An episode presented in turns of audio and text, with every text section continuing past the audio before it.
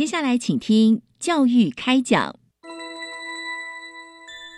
越学越多，越学越好玩；越学越多，越学越好玩。如果教育是春雨，我希望能滋养每一颗种子；如果教育是阳光，我希望能活络伸展每一株幼苗。聆听学子心声，分享教学心得，关怀环境变迁，扩大教育资源的平台。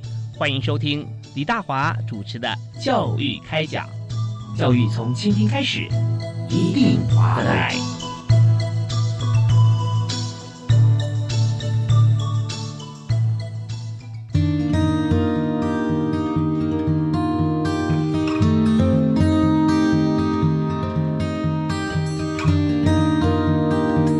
位亲爱的听众朋友，大家晚安！非常欢迎您在每个礼拜一跟礼拜二晚上七点零五到八点准时锁定国立教育广播电台，收听教育开讲。我是主持人李大华。在今天呢，呃，我为您邀请到特别来宾所谈这个议题啊，真的是非常显学啊。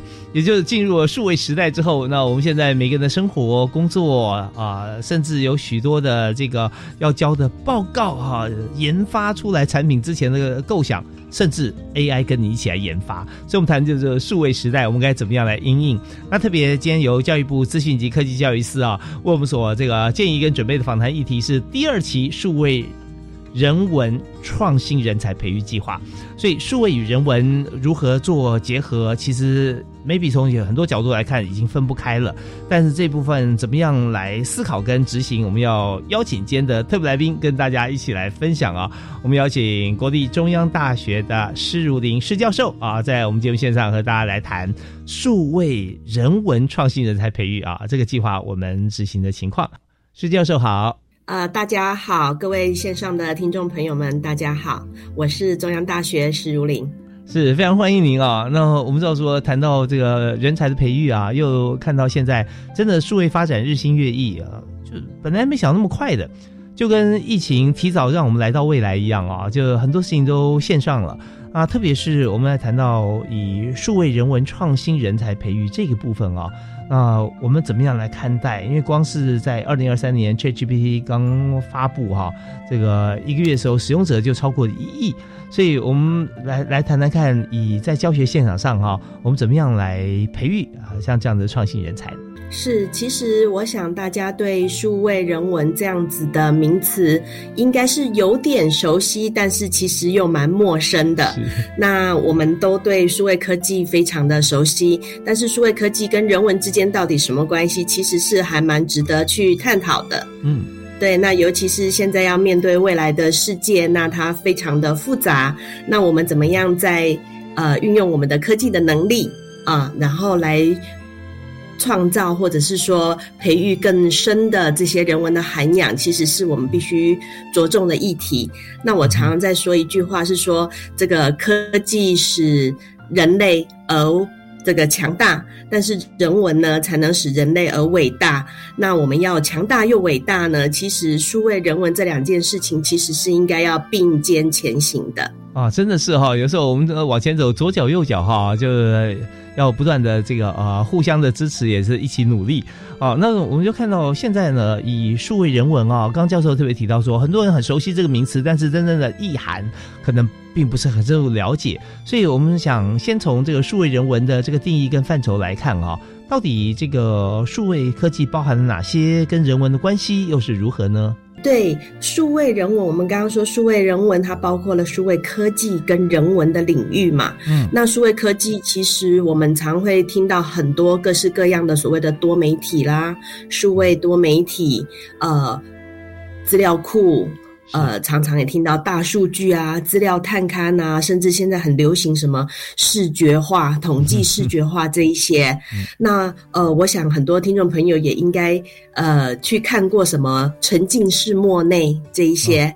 那这一些呢，其实就是我们所说的沉浸式计算，包括你常听到的扩增实境 AR 啦、虚拟实境 VR，还有混合实境。现在我们很多人正在研发的 MixR 这个 MR 的部分。嗯，那还有很多很多。啊，包括呃什么地理资讯系统 GIS 啊，是。游戏设计啊，嗯。呃，常常在讲跨域的 STEAM、嗯。人工智慧，呃，物联网 IOT，还有很流行的 Metaverse 元宇宙，甚至区块链等等。其实只要是碰到科技这两个字，都是在数位人文里面可以被用来使用的工具。嗯嗯嗯，是，所以我们看到这范围真的非常广哦。那我想说，哇，刚刚听教授在谈的这么多现在熟悉的名词的时候，呃，一个接一个啊、每一个都有代表我们生活中的一部分，或者是我们在这个学习过程当中啊，帮助我们，甚至很多是娱乐上面的一些事情啊。所以就想，嗯，这个数位真的跟人文已经分不开了啊。那现在就想说，那到底在这样过程里面啊，我们就想说，它跟人既然啊，以人来讲，既然这个数位跟我们这么密切，那大家就回想一下，就是说，或者说，请教授给我们来提示一下，到底啊，数位科技能够帮人文、帮人做哪些事呢？呃，那我们刚刚讲到说，数位人文其实它除了科技这一面，其实就是人的这一面，帮人文做什么嘛？嗯，那我们就要先看看人文到底包括了什么。嗯好，那我们常常在说人文，人文其实是文化与社会，嗯就是直接跟间接关系，就是人生活上面的各式各样的东西。那我们如果用学科领域来讲，哈，我们很专注的从这个大学很多的学科来讲，其实就是会包括两个大的部分，嗯一个是人文的学科，就是我们知道的文史哲啊、语文啊、艺术啊。嗯那艺术就包括很多什么美术、舞蹈、戏剧、媒体，这些都是。那另外还有一个部分就是社会。社会科学其实也是跟人息息相关嘛，嗯生心理、心理学、社会学、教育学、政治经济这些其实都是。那我们说啊，数位人文跟这些领域它碰撞的时候，到底要为人文做什么事情？嗯那我一直觉得它可能我们可以把它区分成几个大的功能来讲。嗯，好，那比如说，我可以想到的就是，呃，比如说科技可以用来保护人的基本权利跟安全，这是嗯人的最基本的需求嘛。是。呃，比如说像我们现在有很多网络骇客啊、恶意软体啊，经常被盗骗啊，这些、其实科技可以现在更信前瞻的技术，可以有什么加密的技术啊、身份认证等等，它可以用很多的监控啊、侦测啊、追踪的这一些功能，来维护人的基本安全跟权利等等。是，好，那另外呢，我觉得我们说是数位人文，我觉得有一个部分很我们值得非常我们去关心的是丰富人的存在意义跟价值。嗯也就是说，我们的传统的文化的这一些知识的积累，然后我们的这些呃传承下来的可能是历史啊、风俗啊、文化，那透过典藏，透过各式各样的功能去把它保存、维护、传承下来。嗯那我觉得这个是数位人文我们不能去忽略的一块。是，包含您刚讲的那个沉浸式莫内也是其中之一啊，哈，是是，就是说，哎，我们除了让我们保保护我们的安全跟权利，哎，那其实有很多我们已经生活了这几千几万年的这些人文文化东西，怎么把它保存下来，甚至传承到文化，是很重要的一件事情。嗯那在接下来，大家就会开始思考说，那其实科技在我们现代人的生活里面还有其他的功能。还有很多我们需要注注意的，呃，比如说它可以提升我们的生活便利跟效率。嗯，那我嗯们说什么像 Seven 啊、智慧居家啦，什么呃智慧的交通这一类的啊，我们啊现在家里一定都有扫地机器人呐、是是是那科技让我们的生活变得非常的便利，嗯，对，那。再接下来就有更更多衍生的东西。我们刚刚说到，其实我们除了看现在，还要看未来。呀那其实科技还可以解决人的社会问题跟冲突。OK，那包括我们现在呃，可能像联合国不是有很多什么 SDGs 这些呃永续发展目标？没错我相信您也很熟悉，对不对？对，那它其实谈的就是我们人的很多社会的问题。那怎么样用疾病监控啊、医疗资源分配啊、公共健康水平啊，怎么样维护我们的空气、水质、森林的 这一些平衡等等，其实都是科技可以对我们人类带来的一些功能。真的，我们现在看到电不够啊，又不期望我们有用太多石油，像风力、太阳能啊，各方面的一些这个啊绿能发电啦，哈，这些都存在我们生活当中。有时候你就发觉很多事情朗朗上口啊，但是你已经慢慢淡忘说，哎，它是纯科技哈，跟科技呃直接啊跟人文之间来做这个链接，然后帮我们很多的忙。哦，所以我们从这个角度来看，哇，这个数位人文创新人才哈。这个培育计划太重要了，而且我们现在进入第二期了嘛。呃，我们稍后呃听小段音乐，回来之后我们继续请今天的特别来宾啊，中央大学的施如林施教授啊，施老师跟大家来分析一下，就是我们现在光是我们看这个人才培育啊，第一期跟第二期啊，我们的目标啊，还有就是我们培育出来人才是不是有一些方向性的一些呃。转变啊，或者说增加，那么以及我们现在这个呃创新人才啊，我们刚教授特别有提示一点，就是说呃数位科技跟环境、跟他人、跟自己的关系、跟社会的关系，我们稍后马上回来讨论这一部分。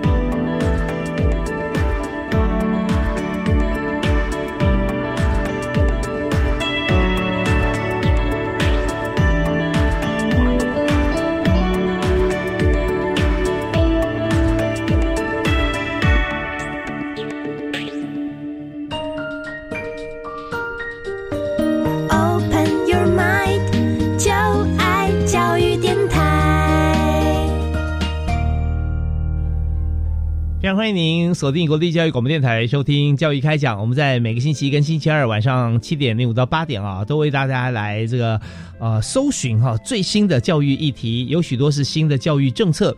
但谈到政策，大家不用担心，觉得说哇这个政策很硬。那事实上，我们都透过了我们的精选特别来宾深入浅出跟大家来讲解。比方说，我们今天提的就是第二期的数位人文创新人才培育计划，那听起来就很厚重啊。这个又是数位啊，又要创新，还有人才培育，还是第二期哈。但是我们就从今天中央大学事务林教授的口中就发觉说。哇，原来这个计划是这么的生活化跟与时俱进啊！那而且透过计划，有时候培养的人才或者能力，不仅只限于我们这些呃被培养的这这群朋友啊，事实上我们跟生活都可以结合在一起。所以我们直接回到现场的时候，我们要继续欢迎施如林教授，施老师好。大家好，我是施如林，我们就可以继续来讨论我们的数位人文的相关的议题。是，刚刚施老师有跟大家提示说，现在啊，很多科技的发展都跟我们的人文跟生活啊息息相关。包括你去抓个宝啊，那宝可梦在哪里啊？这些都是跟我们数位科技有关系的。所以我们现在就再进一步，请老师跟大家来分析啊，就是说呃，数位人文的未来啊。那现在我们看到，就是每次一发生，我们才看到哦，这跟数位有关系。但是我们如果从现在啊，我们在进阶，我们看人才培育都二点零版了，我们是不是可以想象，就是说数位跟我们未来啊人文有什么样的关联性呢？数位跟我们的未来有什么样的关联性？这个问题呢，我最近也一直在深入的思考它。嗯，那科技我们天天在用。那它到底跟我们人之间有什么样的关系？基本上呢，我觉得它可以从三个面向来看，就是呃，人与环境、人与社会跟人与个人的部分。是我们人存在这个社会上，其实我们接触最多的就是我们的自然环境。再接下来就是在这个自然环境里面，我们人跟人之间的接触，就是人与社会的关系。那最后呢，其实还是要回到自身，我们跟自己之间的关系是什么？嗯，那。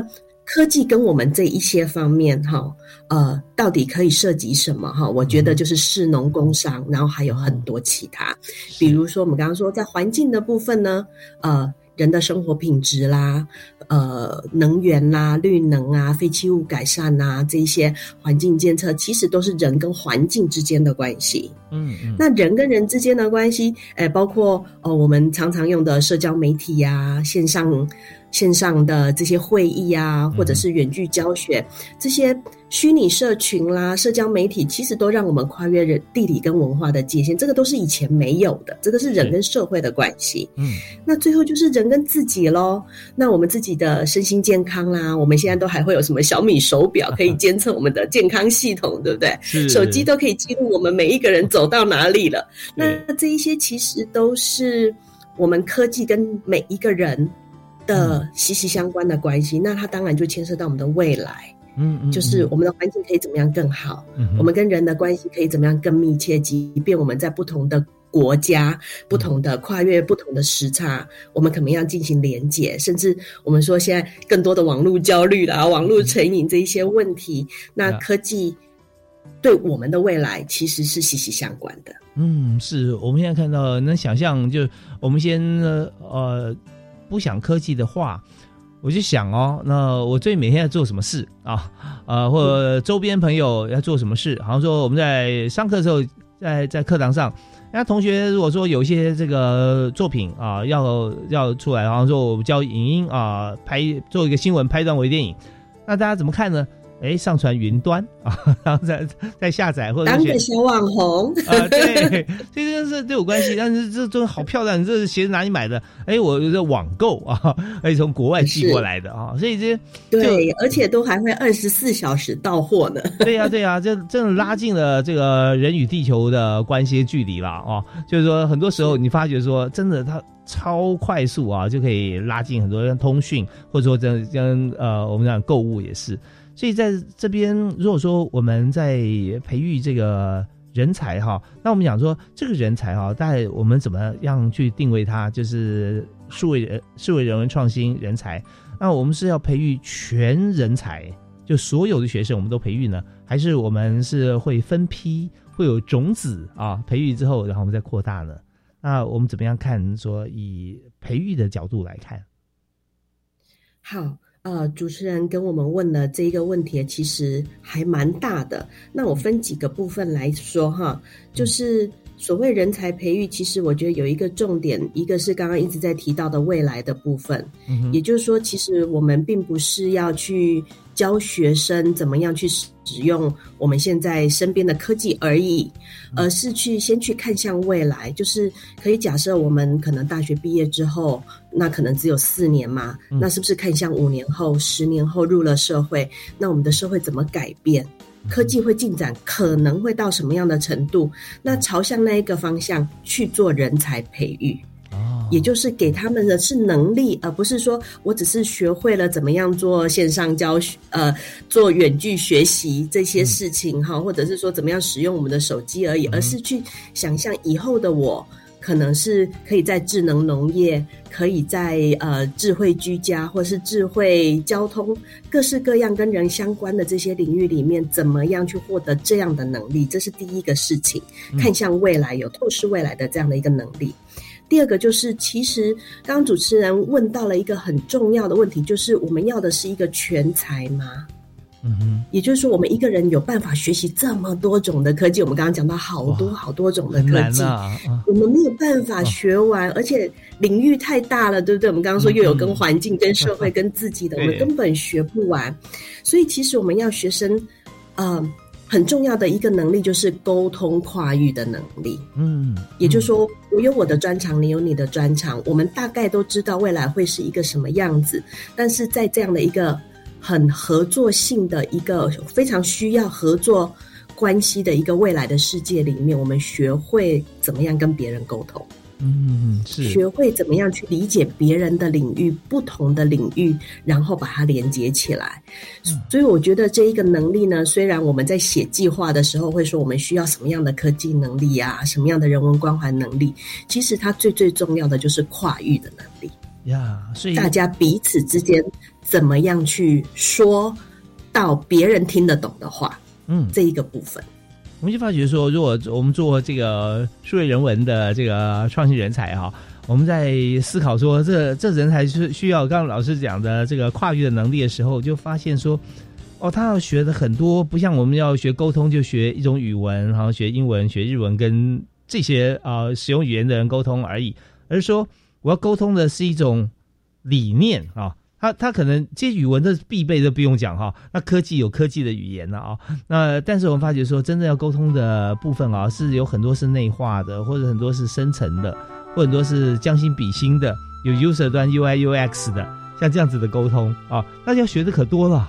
我们这个课程哈 要列出来的部分啊，其实既然这么广大啊，几乎列不完的时候，我们就想说，它的核心价值很重要了。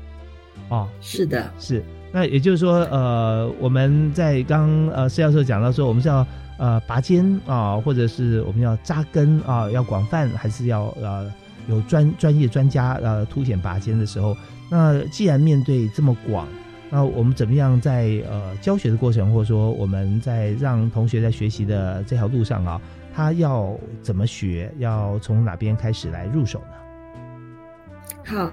其实，呃，刚刚讲了几个问题啊，一个是我们在人才培育的这一个面向上，我们可以做些什么事情？嗯，那我们刚刚也说到，我们这是第二期的计划。那我们在教育部里面呢，每一期的计划是四年。那一个这么大的一个领域，这么需要很多种能力跟素养结合的一个区块，其实四年是不够的。嗯，它需要我们说教育是一个呃。需要比较长期的时间来酝酿跟培养的一个。一个我们说一个状态吧，哈，我们需要这样的一个努力，所以呢，我们才会进入到第二期。而进入到第二期的这个过程里面，刚刚也讲到说，哎，其实我们需要非常多的努力，不是一门课、两门课可以解决。所以，我们这一次的计划呢，其实要的就是一个客群。所谓的一个客群，就是很多领域的老师在一个大学里面，把这些客群用我们说数位人文的这样的一个结构跟逻辑呢，去把它相互关联起来，依照。它的内容属性跟目标呢，把它串联起来。那也因为我们每一个大学其实都各自有特色，有各自的专长，所以呢。每一个大学里面的每一个课群，你会发现他们所拿出来的一个人文的面向跟性质都不一样。有的人做原住民，有的人做艺术，那有的人做呃环境。好，那各式各样的其实就不就会慢慢的扎根在每一个大学里面。那前面也问到一个问题，说我们要的是专才还是全才？嗯，那因为推动计划嘛，我们是从点开始做。从几个大学、几个呃特色的客群开始做，那我们也希望在计这个计划未来慢慢推动的过程里面呢，希望这些客群可以慢慢的生根，一直让他把这个不管是概念型也好，或者是课课程本身进入到通识或者是必修课程也好，那就是慢慢的让数位人文这样的一个观念呢，呃，spread 开来。把它普及开来，是。对。对，真的，我们发觉说，呃，跟教授请教之后啊，发觉这真的是一个非常庞大的一个计划啊。那所谓庞大呢，再怎么大，你要从点开始啊啊，所以我们就从从呃细琐，然后呃课程单一呃开始来这个两个、四个啊、六个、八个这样来做。那发觉说，我们的目标会希望说，从点到线到面。那最后呢，变成所有的课程里面，大家都已经包含这些元素在里面。那学生在学习的过程里面，是就就真的就是就是鱼跟水的关系啊，哈，这种感觉是的，是的。其实就说我们说以概念型来讲，哈，就希望说，呃，以后教统计学的老师或是教大数据的老师，先去带领学生思考，我的统计要统计什么？我在大数据里要。挖掘什么？像有一些课程，他们是运用大数据去看什么金门高粱酒的行销，嗯，或者是说我们的农业发展怎么病虫害。那这个大数据它本身呢，就可以跟人的我们刚刚前面讲的那个人的目的就关系起来了。就是学科技，它不只是学科技，而是在科技的专题里面去思考人文的存在的部分。是那相对的，学传统人文史者的以前都是。点书哈，你知道我们那个传统经典都是要打豆点，要点书的嘛？那在这个点书的过程里面，他是不是慢慢看向所谓的数位出版啦？嗯，这些东西，去去让人文的课开始有科技的味道，让科技的课有人文的味道，那慢慢它这个概念就会拓展拓展开来了。对，真的很棒啊！那呃，刚刚树林教授举这些例子啊，都让大家再再能够体会出来啊，就是说，呃，我们学的再多专业，我们必须落地。但在你落地之前，你要有核心哈，就是说，呃，学的拳脚很厉害，但是你如果说，呃，腹肌啊、胸肌、臀肌没有练好的话，你跳起来可以踢，但你不能飞踢转身啊。所以这些就是呃基本功，我们都会顾得到啊，我们才有未来。那我们在这边稍微休息一下，在第二阶段教育开讲，我们继续邀请中央大学的施武林教授啊，就针对我们刚刚所提的这些呃指导的方向哈，跟大家来谈谈看，那学生要做哪些。才可以让自己跨越。好，我们休息一下，马上回来。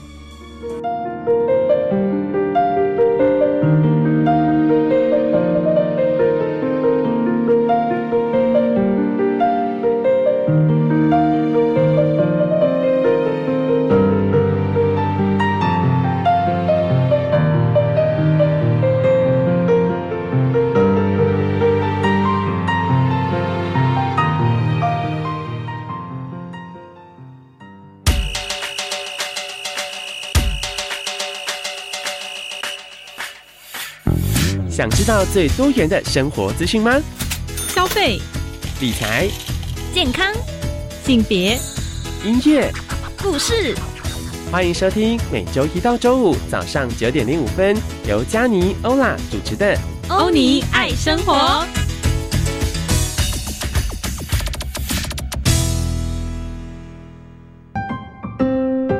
如果多五千元可以帮忙家里，也可以学点什么。你在碎碎念什么？你知道吗？从一一三年二月开始，教育部规划补贴公私立大专校院入住学校宿舍的学生，每名每学期五千元为原则。如果是低收入户或中低收入户家庭者，每名每学期补贴额度是七千元。哇，这笔费用不只能减轻经济负担，也能做更多的运用。没错，我们两个一起好好计划吧。以上广告，教育部提供。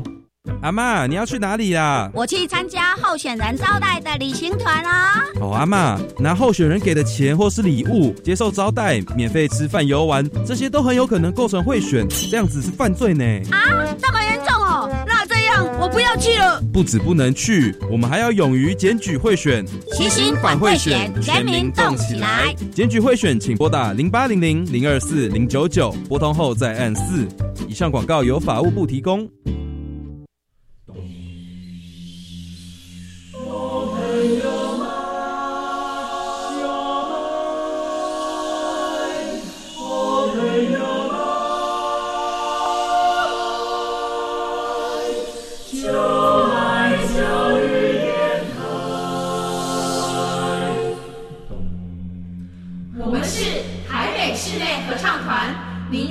收听的是教育广播电台。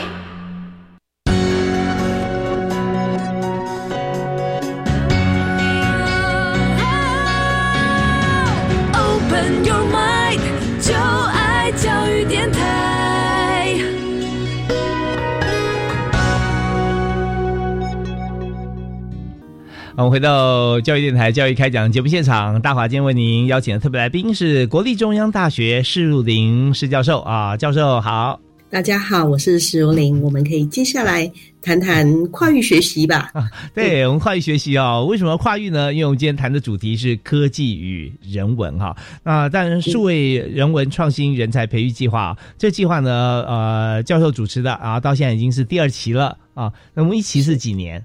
一期是四年，四年嘛，哈，一一期是四年，对，所以我们现在进入第二期，现在是第二期呃开始的，刚刚开始，刚刚开始，第二期的第一年而已。是，那刚刚施教授特别跟大家分享啊，就在第一期四年里面，我们就发现说，整个计划跟人是，就科技跟人文是密不可分的啊。但是既然接触面这么广的话，我们只要有个起点，所以就真的从点开始，从少数的学校跟系所啊开始开课。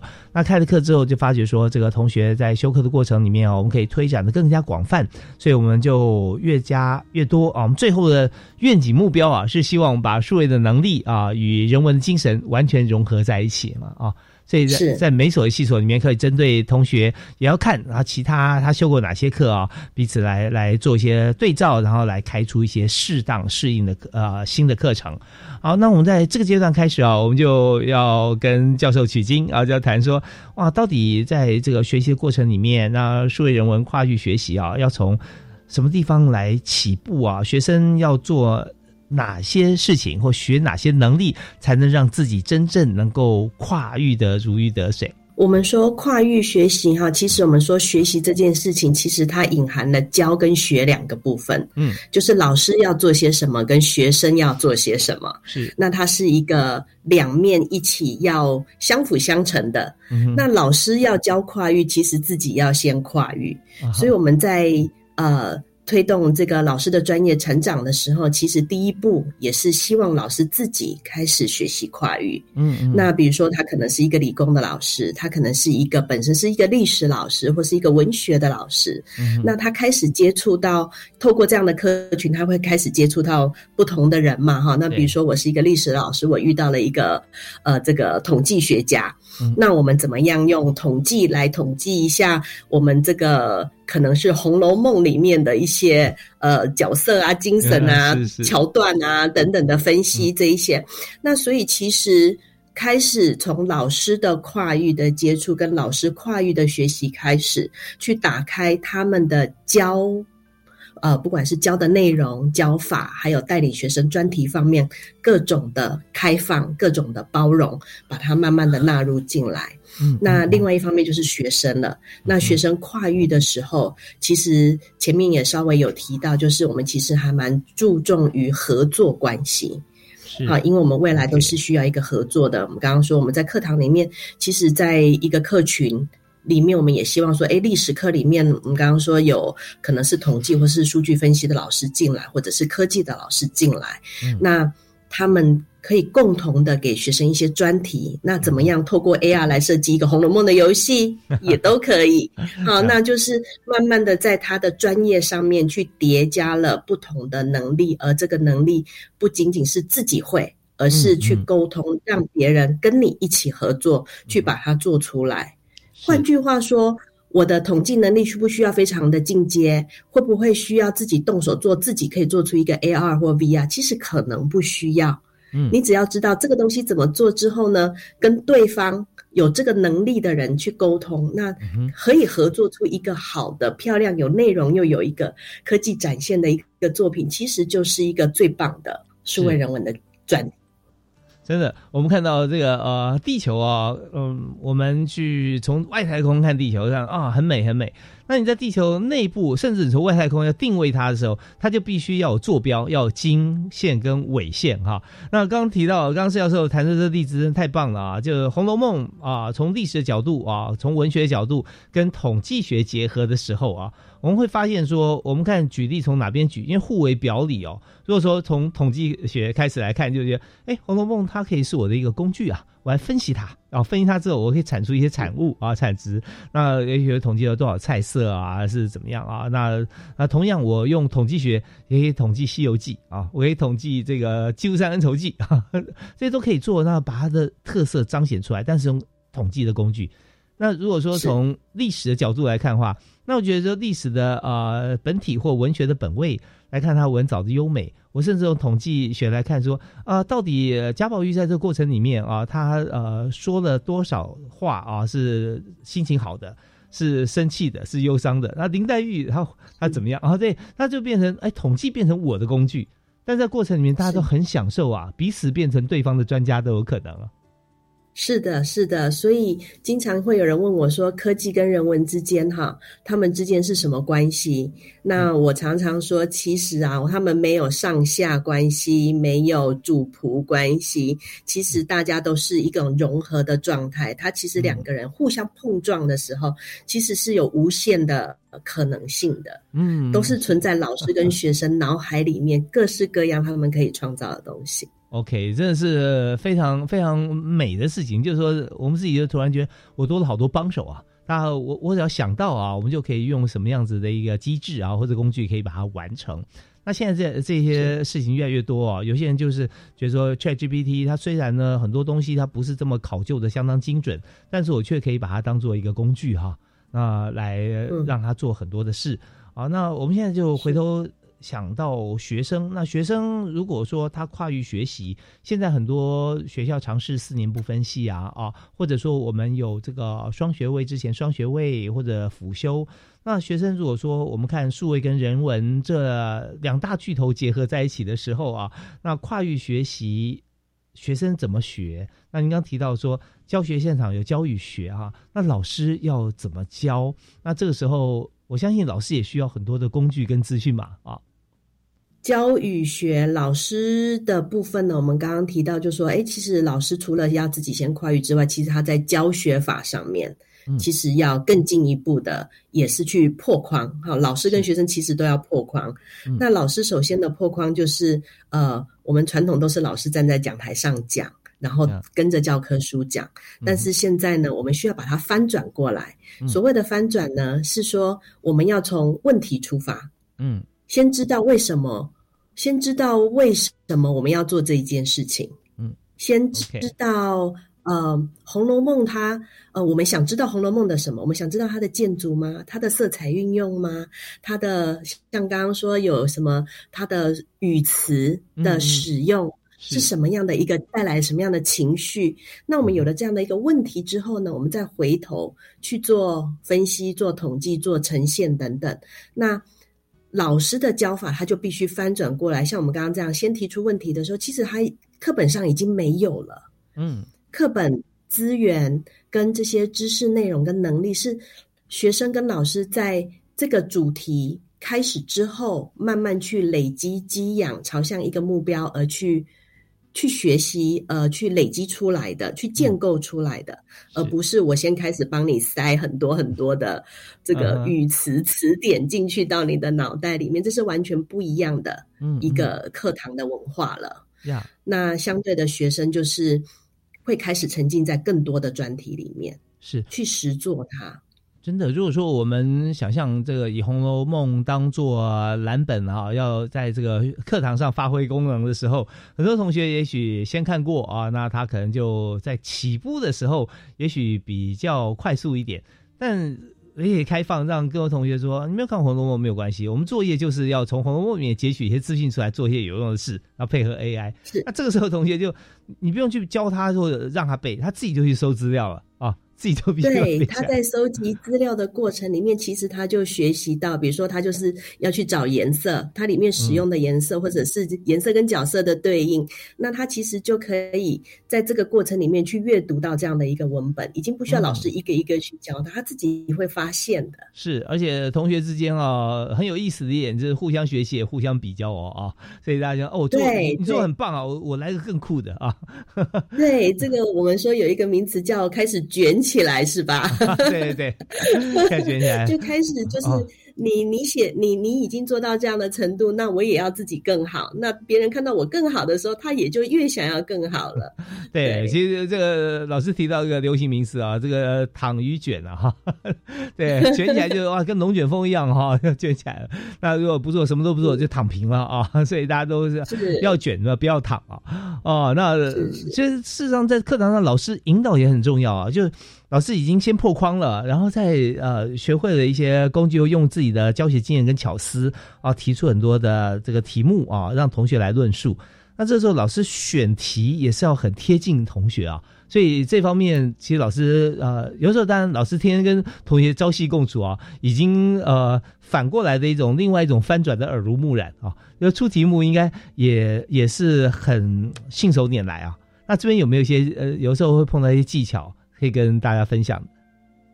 选题的确是一个很重要的功课。我觉得第一个当然是从自己专业出发嘛，比如说是文学老师、历史老师，或者是呃社会科的老师。嗯，那他从自己专业去找题材，这是当然是第一步，因为这是他最熟悉的一个领域。是，那刚好可能刚好那个门课也就是关于这个内容嘛，哈，所以是它是非常恰当的。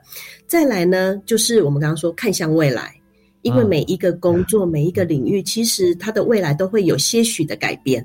嗯，那至于是朝哪一个方向改变，其实我相信每一个专业的老师，他其实都有这个 sense and sensibility。嗯哼，他们其实是知道的，因为每一个专业它怎么样在变化，在这个趋势当中，他是可能可以隐约看得到它未来的改变会是在哪里，然后把这个问题。摆到这个未来的那个地方去的时候，哎，其实老师跟同学是一起在学习去探索这个题目，可能很多的未知，可能很多的面向要进来，就是一起在探讨了。嗯嗯嗯，那这个过程会非常的有趣，因为它就是在探索的过程。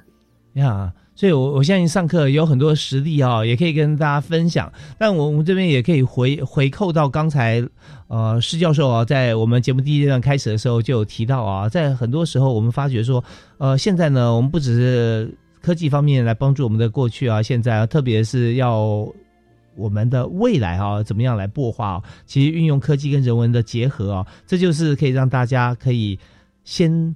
当了先知哈，我们可以当预言家，因为有时候我们常常想说这件事情发展到那边可能会这样，或者说你不确定的时候，运用很多科技的方式，我们确实可以比较聚焦，比较用大数据的资料库啊来推估我们未来可能的想象空间。好，那我们在这边再稍微听一小段音乐，稍后回来继续访问国立中央大学的施如林施教授。好，马上回来。Open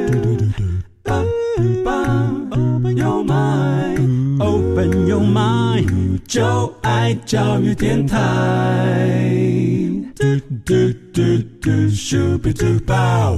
我们现在所生活的世界啊，跟过往比起来，其实真的是进步太快了。在最近的短短的几十年间。能走过过去，不要说走过过去几百年，因为过去根本没走过这段路，呃，现在已经进入另外一个时空环境。所以今天我们在节目现场啊，特别跟施武林施教授啊，来一起畅谈我们的现在与未来，但还包括人文的过去。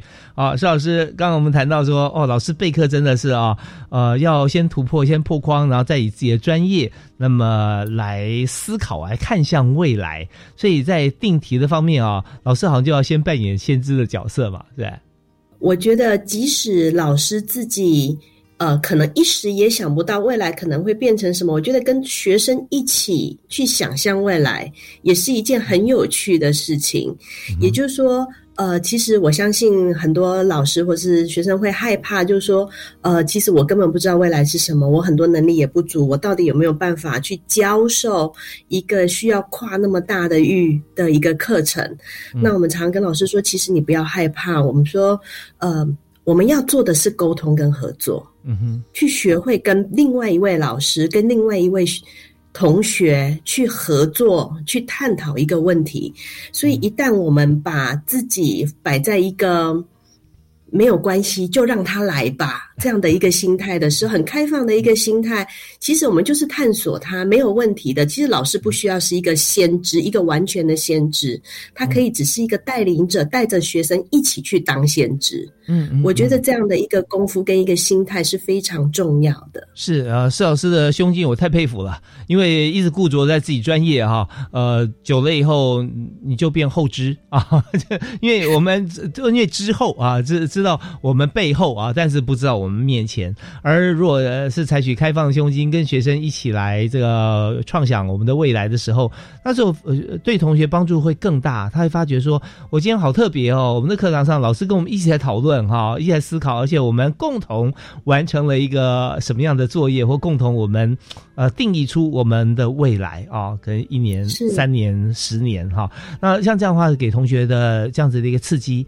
呃，我相信是不管是任何的科目，那都会在心态上做的很大的一个转换跟调整，好啊。那当然，我们在这个整个过程里面，我们就想到说，有许多哈，就科技要也要跟人文结合，那许多的未来也根植在我们的过去。所以在这边，我们我们看到，像老师在谈到数位人文跨域学习的时候啊，有提到一一个重点是成为一个数位文艺复兴人啊。那这句话啊，希望跟大家来说明一下，我们怎么样来思考这句话呢？我们先想什么是文艺复兴人，在文艺复兴的时代，像呃达文西啊、米开朗基罗啊，甚至牛顿，我们怎么定义他们的领域？他们是理工学家吗？还是生物学家？还是艺术家？其实他们都是，他们什么都是。他们是一个跨域的人，他们是一个很整合的一个我们说大师。那他们所做的任何一件事情，其实都是对世界感到好奇。然后驱动了他们为了理解而去做创造、去做深入探讨的人。那我我们刚刚一直在这样的一个未来的话题，就是说我们想要知道未来可以变成什么样子，然后我们需要去朝向这个未来去赋赋予自己很多的素养跟能力的这个过程里面，其实我们要从分科的专业再回到了跨域。那我们并不是说专业不重要，专业还是很重要，因为有一个根，有一个本，我最知道、最熟悉的领域还是非常。常重要的。但是打开视野去走向跨域，去再现这样的一个文艺复兴的一个思考的时候，其实其实视野会开阔，然后我们面对问题的时候，我们的观点才会全面，才会多元。也就是说，我们不会固执在。自己的一个角度，其实主持人在一刚刚节目的一开始的时候提到了两个字，叫做同理。别人需要什么，人需要什么，环境需要什么，身边的这只动物需要什么，发现这很重要。是不是从这样的一个同理开始去思考这件事情的时候，你会发突然发现领域已经模糊了，我们很自然而然已经变成一个跨域的人了，因为我们要思考的面向太多了。是那。知道了文艺复兴人是这样的一个没有框架的一个内涵的时候，其实数位文艺复兴人，而是是让我们知道说，其实这个未来的世界，包括现在已经是充满科技了。那我们也是要有这样的一个科技能力，在这样一个数位科技充满生活的一个时代，那重新的去做另外一次的文化启蒙。除了在可，所以我们一直说数位人文，数位人文，其实它已经分不开了。这样的一个文艺复兴人，他已经是数位化的文艺复兴人了。真的，呃，在施老师口中讲到这个文艺复兴人啊，那开始我们看到这几个字的时候，会想说啊，他字意思是什么？哦，这个呃，文艺复兴那个时代的人吗？还是呃，我们要现在开始来复兴我们过去的文化，就像当初我们呃文艺复兴的那个时代一样呢？要复兴这个希腊的这个文化哈，在这个呃欧洲，那还是说？真的有一种人叫文艺复兴人，就后来发觉说，原来答案是三哈。因为老师讲文艺复兴人，讲到说这个达文西啊，哦，米开朗基罗啊。那当时我们好像说文艺复兴三雄，还有一位是拉斐尔啊，哦。但是我们比较多提的是前面两位哦，因为他们又是画家啊，又是雕塑家，又是呃物理学家，又是数学家，又是建筑师哈，建筑家，就发觉说好全面哦。那拉斐尔记得那时候好像呃米开朗基罗有有跟他同时期哦啊，然后还好像有有点这个呃嘲讽他，就是说啊他只会画画，因为。达菲尔不雕塑的啊，他说啊，他就没有三 D 的概念哈，这样，但是他画的非常棒哈，在在在对，尤其那个雅典学院的那种三 D 的视角，其实对对，他他也都是非常经典的，对对啊，所以就就想要说，在当时文艺复兴人，那现在如果。拉到现在变数位文艺复兴人呢，就想说我们在这个分科的这个概念底下，分科表示我们有一样自己所学最擅长、最喜欢的、最专业的，但其他呢，为了应用在我们的生活上面哈，我们就发现说，哇，真的就是你就必须跟多方接轨，不要觉得说我工作是一段一段的，我只做这一段啊，那其他的不关我的事。那这时候我们就想要说，当我们在整个社会方面融合是呃一件好的事情，但是如果间被迫或者说情势情况哈，或者个人的这个呃也许性格啊，你会比较趋于独立或被分离，那时候真的我们就。只能够做一部分的事情，生活只能过一部分的生活，那就觉得很很遗憾啊。所以整个做全方位人啊，这是很重要。文艺复兴人，那我这边想再请教一下老师啊，就是我们在整个推展数位文人文的过程当中啊，就自己当一位数位复兴人的时候，有没有一些开启我们这个全方位视野或心态的钥匙？我们要怎么样能够呃，透过哪一条路？或学到哪些的技巧，我们可以真的敞开我们的心胸，甚至敞开我们的能力啊？这方面怎么做？呃，我们刚想文艺复兴啊，其实它有一个重点在于启蒙这件事。嗯。启蒙嘛，因为以前在文艺复兴的时候，它就是一个启蒙的时代。对，那开始进入了所谓的对文字阅读啊，就是很多的未知，对对不知而而知了这样的一个过程。那其实科技启蒙的时代也是一样的。呃，我们常常不会用手机的这个功能啦，连线的时候开不了这个视讯啦。那在这个科技的时代里面，其实也有科技的启蒙。那我觉得在这一个起点上面，其实。其实是很重要的一个区块，怎么样去使用科技、应用工科技，然后再使用它来创作，这个出发点是很重要的一件事。呃，主持人问到说怎么来做其实刚刚也讲到了一个很重要的，主持人一直讲到一个很重要点，就是如何从自己的专业分科到。跟大家在一起。那这里面有一概念是合作跟协作。嗯，我们在英文里面说 cooperation 是合作，是分工的。我做我的，你做你的。你刚刚说分段嘛，你做一段，我做一段，然后我们把这个三段结合在一起，这个叫分工合作。嗯嗯。但是英文的另外一个字叫协作，叫 collaboration。那这个 collaboration 是大家一起携手，从头到尾一起做。嗯嗯。那这里面的沟通协调，到我们刚刚说科技怎么样跟人文一起并肩来去执行的时候，那它是一个很重要的一个 key。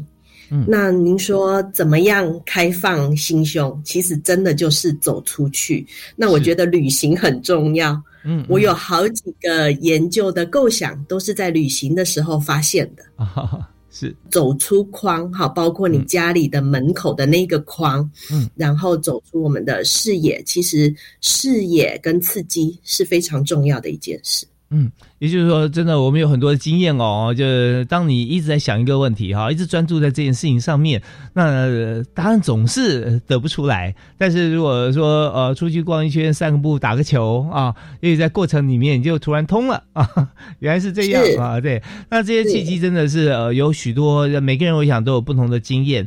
但这点就是说，我们在执着一个焦点的时候啊，往往就是你会看不到那个点啊，那个点怎么？的问题，那你从其他地方，maybe 有的时候我们发觉说，你这直视他看不到，但你也角余光你是可以瞄到他啊。那呃，我们就会让自己的生活会有节奏，然后多跟外界接触，多跟这个同才来合作啊，尤其是。